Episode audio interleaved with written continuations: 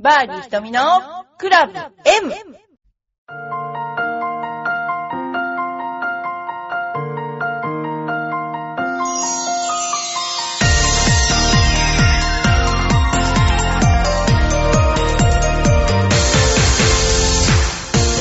こんにちは、ひとみです。皆さんお元気ですか？雨ですか？今は。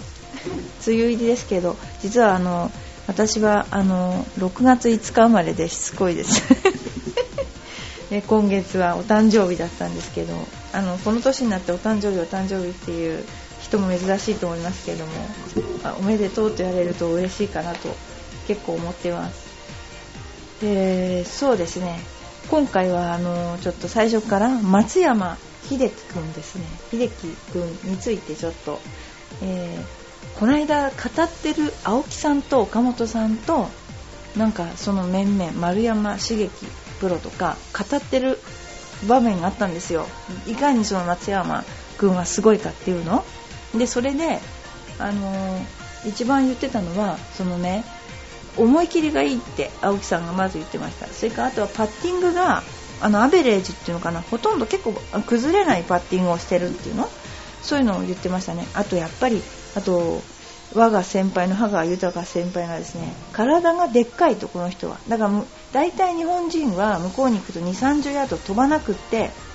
で飛んだら結構いいとこ行くのになって大体みんな思ってるんだけど楽に打って飛ばせる選手が出てきたっていうことで飛距離に遜色ないっていうのはやっぱりすごいですよね。で昔は野球選手から転向した人がすごい飛距離が出たけどボールが曲がるっていうパターンが多かったんだけどこの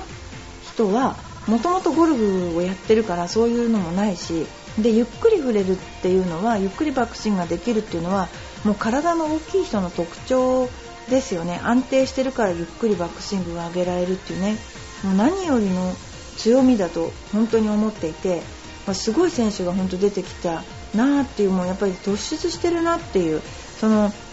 例えばあのダイヤモンドカップなんかでも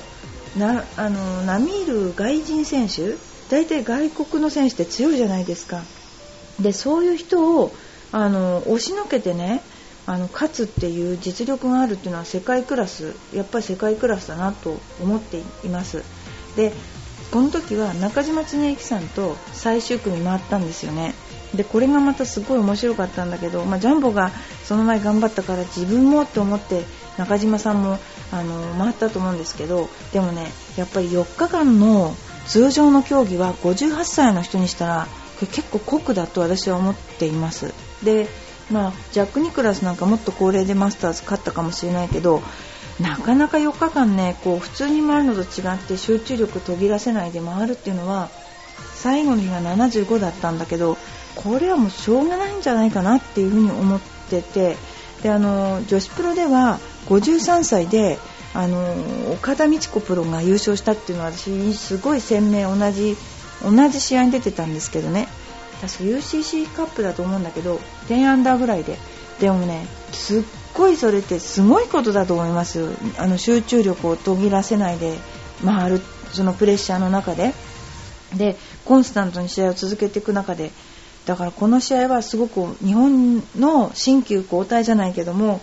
あのバトンタッチをしたんじゃないかなと思いながら見てたんですよ。ダイヤモンドカップはね。すごいなと思いますね。でこれからもだからどんどんこういうまあどんどんっていうのはもう体にも恵まれセンスもあるっていうのはとても珍しいと思いますけどやっぱりもうこういうふうに体に恵まれた選手でないとダメな時代ですよね。いくらトレーニングしても元のがたいが大きいっていうそれがねやっぱりすごいことですよね。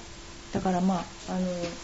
これで本当に新旧交代でいい選手が出てゴルフ界がバーッと盛り上がりそうな感じでいいかなと思っています。それではですね先週ちょっとお話しした雨の日のゴルフについてお話ししたいと思いますね。雨の日に備えてですね、えーどんなものが、あのー雨の日にいいかっていうのでこれは私だけじゃなくてちょっと載ってたものをお話しさせていただきたいと思いますね。でこれ人によってなんですけどもちろん傘ですね。でなるべく軽いもの。でこれは絶対必要なのは全天候用のグローブ。これね普通のグローブをするとクラブが飛んでってしまうんですよ。だから全天候用雨用ですね。雨の量にもよりますがそのグローブを1個じゃ多分足りないと思いますよ。あの本当に雨だったら絞っても水が出るぐらいになっちゃうのでやっぱ2個か。私はね全天候用のグローブ結構持ってました。であとはタオル。ゴルフ場によってはま用意してあるかもしれないけど自分でタオル。あとね帽子も雨用っていうのがあってあの雨を弾く帽子があるんですよ。それからカッパね。カッパっていうのはレインウェアは高いんですよね。だからちょっと手が出なかったりするんだけどもやっぱりあんまり雨の時はあの必要なので1つは買っといた方がいいかもしれないですね。あとはビニール袋ですね。なんでかっていうとあのキャディバッグもカバーしてくれるけど濡れちゃう時があるのでそういうものを入れたりとかまあねいろいろよく使うものをあのビニール袋に入れて持ってったりしますよね。で当然やっぱ着替え。でできれば私あんまり雨だったらスパイクも2足持ってった方がいいと思います。なんでかっていうと食事してる時靴濡れてますよね。だから結構冷えちゃうんですよね。ですからあのー、靴を2足持ってった方がいいかな。靴下もね。あとはあのこれはね私じゃないんだけども洗濯ばさみ、えー、タオルをね傘の内側に留めておくのに便利。確かにそうですね。あのー、便利ですね。あと毛糸の帽子、えー、雨用の帽子がない人はサンバイザーの上から毛糸の帽子をかぶれば OK 確かにそうですね。であらかじめ防水スプレーをかけておくといいです。これいいですね。こういう人いますよね。あとねホカロン。寒いですもんね。あのホカロンあるといいですよね。あと防寒ミトン。これはグリップを濡らさないようにグリップをカバーするのに便利。昔はキャディーさんがいたからキャディーさんがグリップをカバーしてくれたんだけど今自分でやんなきゃいけないのでまあ何でもいいですよね。グリップを濡れないようにちょっとこう入れるもの。それから防水スプレー、まあ、防水スプレーをあの使うといいんだけどこれすっごい注意なんですけど防水スプレーを例えば家の玄関とか密閉された場所で防水スプレーを使うとこれ猛毒なんですよね。だから絶対気をつけてそういうところでは使わないようにお願いします。であとはあのまあそうですね。昔は防水スプレーなんてあんまりなかったからね。あとは、えー、雨の日のラウンドに備えてちょっとしたヒントとしては、えー、ゴルフバッグの中を整理して不要なものは置いてなるべく置いていきましょうってことですね。あとはですねそうですね雨の日はあのちょっと早めにスタートに行って準備をする時間が必要かな。あとはねヘッドカバーも濡れたくない場合には取っておいた方がいいですね。でここまでは誰でもするんだけどこの後帰宅後のやっぱりゴルフ道具のアフターケアってこれねものすごい大事になりますね、えー、まずはあの全てのクラブを乾いたタオルでよく拭きます。当然こうよく拭きますね。でその時に1回私の場合はグリップが汚れてるといけないのでグリップを濡れたタオルでよく拭いてからあの乾いたタオルで拭いて乾かします。で家の中にクラブを並べて立てて乾かします。その時に濡れてるのはクラブだけじゃなくてキャディバッグも濡れてるんですよ。だからキャディバッグも欠かさないとダメですよね。それからバッグの中身を全て出して逆さにしてゴミとかも出しましょう。そうですね。で自分の傘を持ってる人は傘を乾かしましょう。それからグローブをあの広げてね、あのー、乾かしましょう。そうしないと乾燥わかめ状態になります。あと靴は新聞紙を入れたりしましょう。あの靴はあの乾かすやつありますよね。売ってますよね。乾燥機ね。カッパもあの乾かしておきましょう。このアフターケアの方が私はどっちかっていうと大事だと思う。特に、えっと、担いでゴルフされる方いるかな分かんないけど学生なんかの場合にキャディバッグがね雨で濡れると重いんですよ。だからキャディバッグを乾かさないとダメだしあのクラブが濡れてるとクラブの総重量が変わっちゃうんですよね。そうすると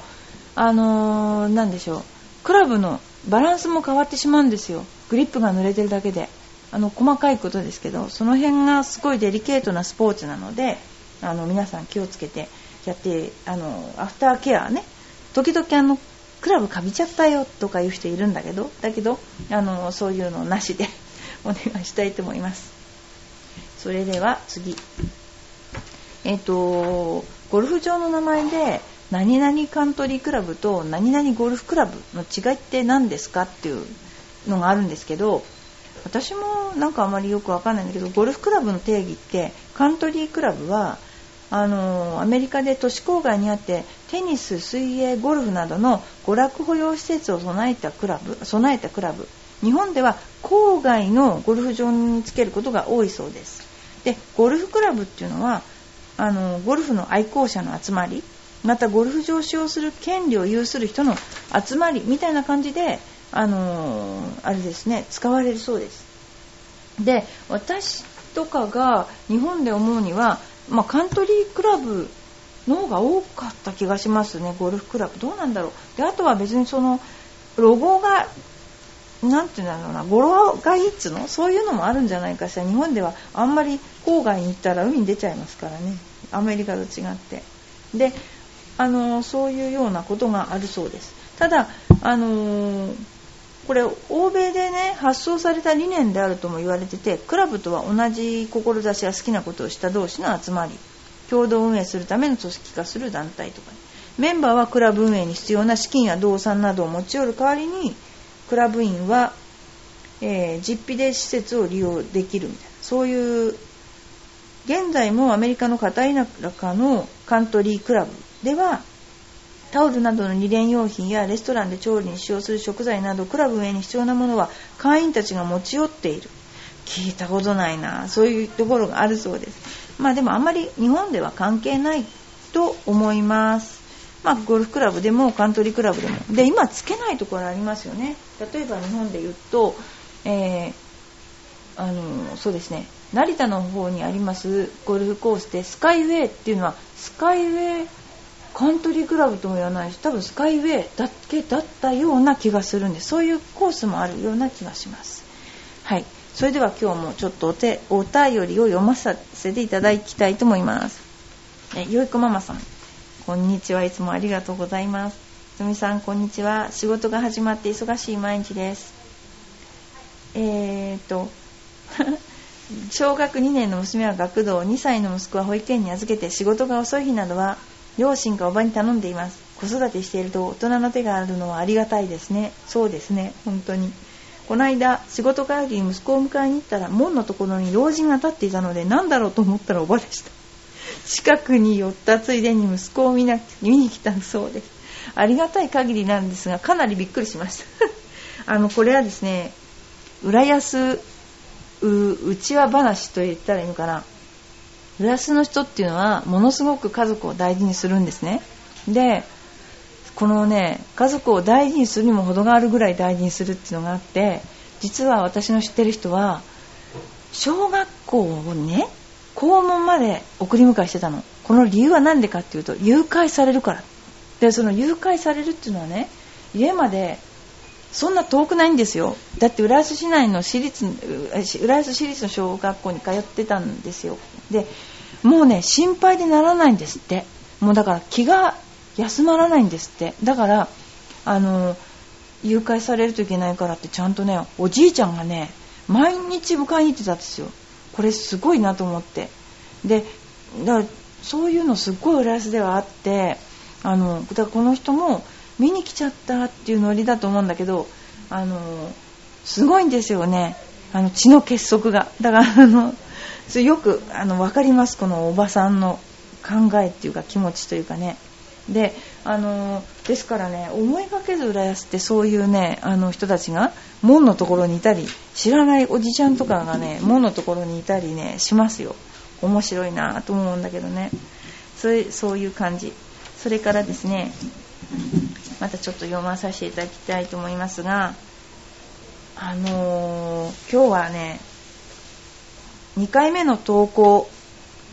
どんどこどん改めどんどこです。これはどうして改めるんでしょうか？よくわからないんですけど。なんか私のあのなんだろうお便りってなんかこうこういうこと言っちゃいけないんだけどあんまり変わってないラジオネームに変える人が多いっていうなんだろうそれを変えたからってその人が分からなくなるわけじゃないっていうくらいの変え方で変えられる方が多いのは謎ですね謎。これは私のラジオの謎ですねこれ。2回目の投稿でどんどこどん改めどんどこさんでしょうね。ゴルフ質問よろしくお願いします。ラウンド中にアイアンショットの後フェースを見ると丸くボールの跡をついてえも丸くボールの跡がついていますがその円が細かな芝の破片で形成されているんです。え実はこれ微妙にダフっているのでしょうか。昨日中京ブリヂストンレディスを見に行ってプロたちがボールをカツンターフをバーンシューッとショットするのを見て妙に心配になってきました。実際どうなんでしょう。余談ですが ブリヂストンレディースで、えー、たまたま関数4プロ見てたらゴルフもうまいがそれよりも何とも言えない妙な 色気にやられてしまいました。いやこの頃女子プロすごい綺麗なんですよ。で結構ネイルとかもなんだパターンの時とかあの指とかが大写しになるじゃないですか。だから綺麗にネイルしてますよみんな。でつけまつげとかつけちゃってね。結構これは内緒の話だけどでもねあのすごいあの綺麗にしてるからビジュアル的にはですねあのモサイ男子プロを見るよりもよっぽどねいいと思う私は思っているんです。だからねいいんじゃないかなこの頃。で裏話なんだけどこの中京ブリヂストンレディスの時の、えー、多分これあのなんだっけディレクターは私の友達の肥後香織ちゃんだったと思うんですよね。多分ねディレクターをあの一番最初に何ていうの一番最初にやった試合だと思うんですよ。で多分彼女中京ブリヂストンね優勝してるんですよね。優勝している試合で初ディレクターだっていうことであの行ってきますって言ったメールと同時に中京ブリヂストンは結構トラブルがない。だからデビュー戦に一番いいっていうねなんかそんなこと言ってたな彼女ね。懐かしいですね。でそこの試合で見たんですね。関数4を。アイアンショットの後にフェースを見ると丸くボールの跡がついていてその円が細かな芝の破片で消しなんでかわからないけどあるか。でも微妙にダフってるのかそれかもしくはダフってるんですよ。でも丸くつくっていうことはかなりちゃんとヒットしてる。要するに下手な人はボールを何だろうフェースの下の方か上の方かこうで打ってるけどこの方はどんどこさんは真ん中で打ってるわけですよ。ということは結構ダンブローに打ってるんじゃないかと思うんだけどもこれ芝生が噛んでるってことは多分フェアウェイじゃないんじゃないんですか？と思うんだけどフェアウェイだったらそんなに噛まないような気もするんだけど。でもまああの女子プロのフェースどうでした？私自分で見たことないけどちょっと雨の日だったらそういうことあるけどあんまりない。円が細かな芝の破片で形成されるっていうのがとても不思議でどうして丸くなるのかよくわからない。まあでも多分ジャストミートしてるからあのミートはしてるけど軽くダフってるから じゃないかなと思います。でもあのちょっと欄が出るけどいいんじゃないかなと思います。で関数4関数4そんな良かったですかね。でも結構他にもあのあのみんな気を使ってますのであの女子プロいいなと思ってるちょっとストーカー的な人も いたりするんですよね。で私が見てると知らない間にそのあの今ってキャディーさんがほとんどついてるけどキャディーさんがそのキャディーバッグを離れた時に微妙にヘッドカバーをこう撫でてたりとかを見たことがある。そういうのもありましたけど。まあでもあのとてもファンになっていただいてよかったんじゃないかなと思います。またどんどこさんじゃないどんどこさん 今度来るときはどんどこさんじゃなくてもだ短くなってたりしてまたあの、えー、お便りください。よろしくお願いします。それではもう1枚だけ読まさせていただいちゃおうかな。これも。どうして？あのググッズさん。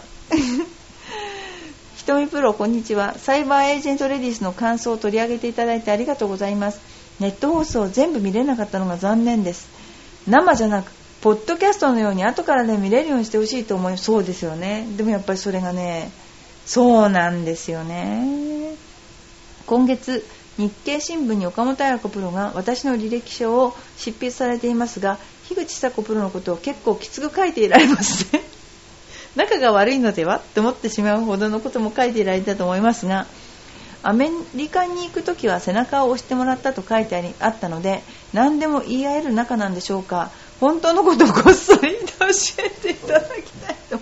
それでは失礼しいやあのねどういうことがあったかっていうと岡本さんって当時のすごく新しい勢力だったわけですよ。で樋口さんっていうのはもう上昇の選手。だけどももう結構そのもう頂点を極めてもう年もだんだん取ってきて新旧交代の時期にあったんですよ。でその時に私自分も出てた試合だったと思うんだけどもう絶対に負けるもんかって感じで樋口さんがもう岡本さんと戦っていてでもそれに岡本さんが参っちゃったよっていうような顔をして結局樋口さんが勝ったのかな。でそういうそれほどやっぱりなんて岡本さんに対してはライバルじゃないんだけどももうこの人にだけは負けないっていうピンポイントな気持ちが樋口さんにはとってもあったとあの試合では思っています。でもスポーツマンだからやっぱりその素晴らしい選手は素晴らしい選手って認めるっていうものすごいそういうのはあると思うんです。それからあとはやっぱり個人としてではなくて日本の女子プロ協会のあのなていうのかなあの支える人として岡本さんを見てたんじゃないかと思ってであのいってらっしゃいって言ったんだと思う。要するに日本では日本のテレビ局との関係やいろんなものがあって当時はやっぱりアメリカに行くってことがスター選手がアメリカに行くってことは考えられないことだったんですよね。だからすごくあのねなんかいろんなことがあったと思うんですけどもそういうしがらみを捨てていってらっしゃいって多分言ったと思いますよね。だからその私はその履歴書正直言って今読んでないのでどんなすごいことが書かれてるのかわからないんだけど嘘のつけない人なんだと思います岡本さんって。だからあの気分悪ければ気分悪いっていう顔をするし例えばお腹を壊してるのにじゃあ今日焼肉食べに行こうって言って行こう行こうっていう人とは違うっていうのは分かっていただける。じゃないかと思うんですよ。でもとっても私が先輩に言うのはなんですけどやっぱり本当にあのゴルフとかスポーツを極めた人はすごいっていう。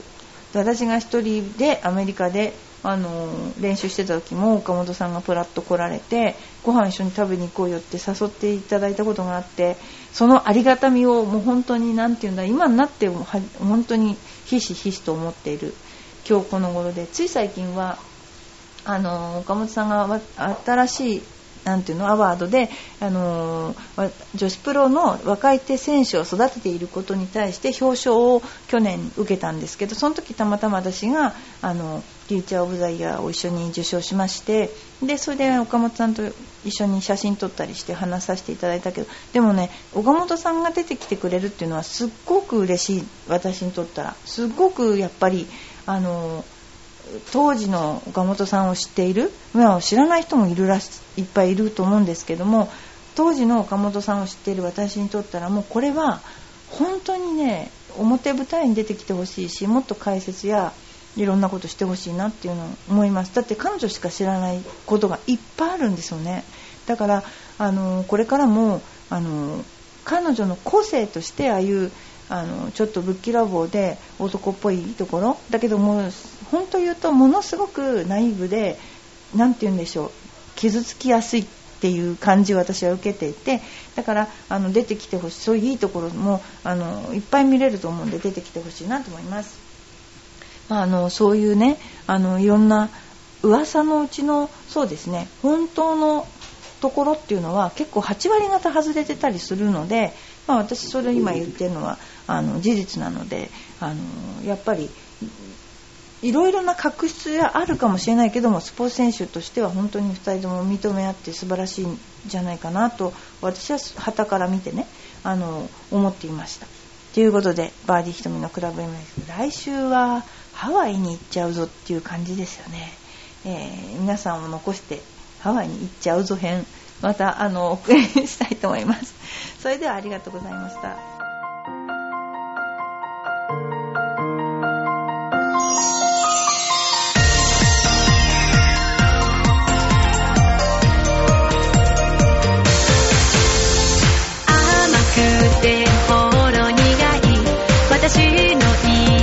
chocolate.